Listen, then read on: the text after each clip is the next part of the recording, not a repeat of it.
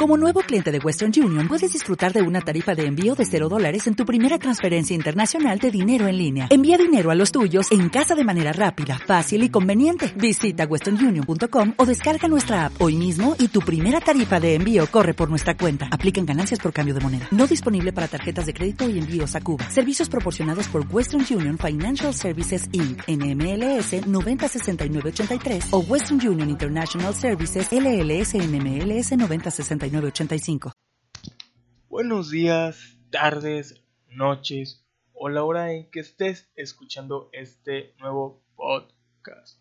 Yo soy Pedro Vázquez y tenemos el cuarto audio en este podcast. Y este tema, como lo habíamos asegurado, es políticas de YouTube. Y antes que nada, me gustaría darle la bienvenida a todos esos nuevos que se han agregado a esta pequeña comunidad. Vamos a explicar más o menos las políticas y seguridad de esta aplicación y página. Para empezar, cuando usas YouTube, te unes a una comunidad de personas de todo el mundo.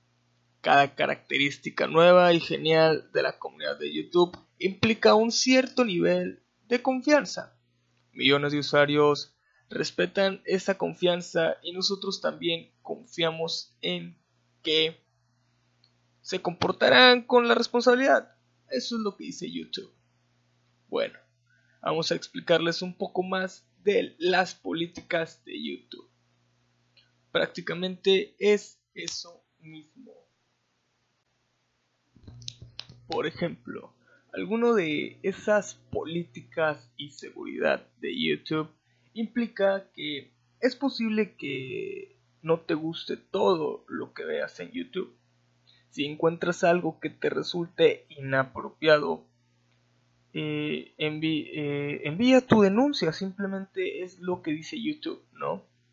Eh, tu denuncia mediante la función de para marcar en la aplicación de YouTube para lo que tu equipo de YouTube solo revisa el contenido marcado de revisado minuciosamente durante las 24 horas del día a fin de determinar si este pues prácticamente si contenía contenido inapropiado pues la línea quitará ese video inapropiado o hará que el representante lo baje de la aplicación.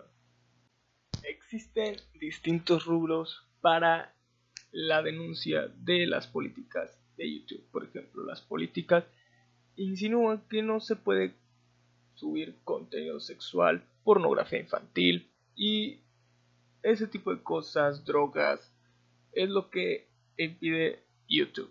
Eso es lo que impide subir para no dañar el nombre de la prestigiosa compañía, aplicación y página de internet. Existe un rubro que se llama políticas por la que se rige YouTube. También existen las normas de la comunidad y derechos de autor.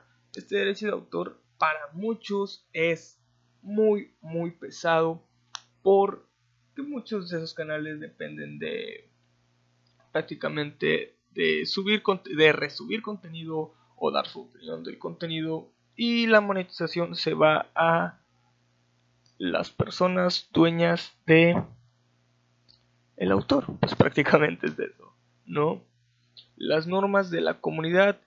Dice que todos los usuarios que interactúan en YouTube tienen que cumplir las normas de la comunidad. YouTube recurre tantas personas como la tecnología para denunciar el contenido inadecuado. Uno de los puntos dice, si vuelves a infringir las normas se te aplicará una falta, no podrás subir contenido durante una semana. El siguiente, si se te aplica una segunda falta, no podrás subir contenido durante dos semanas. Y el último punto, si se te aplica una tercera falta, cancelarán tu cuenta. Eso para los que suben contenido a YouTube.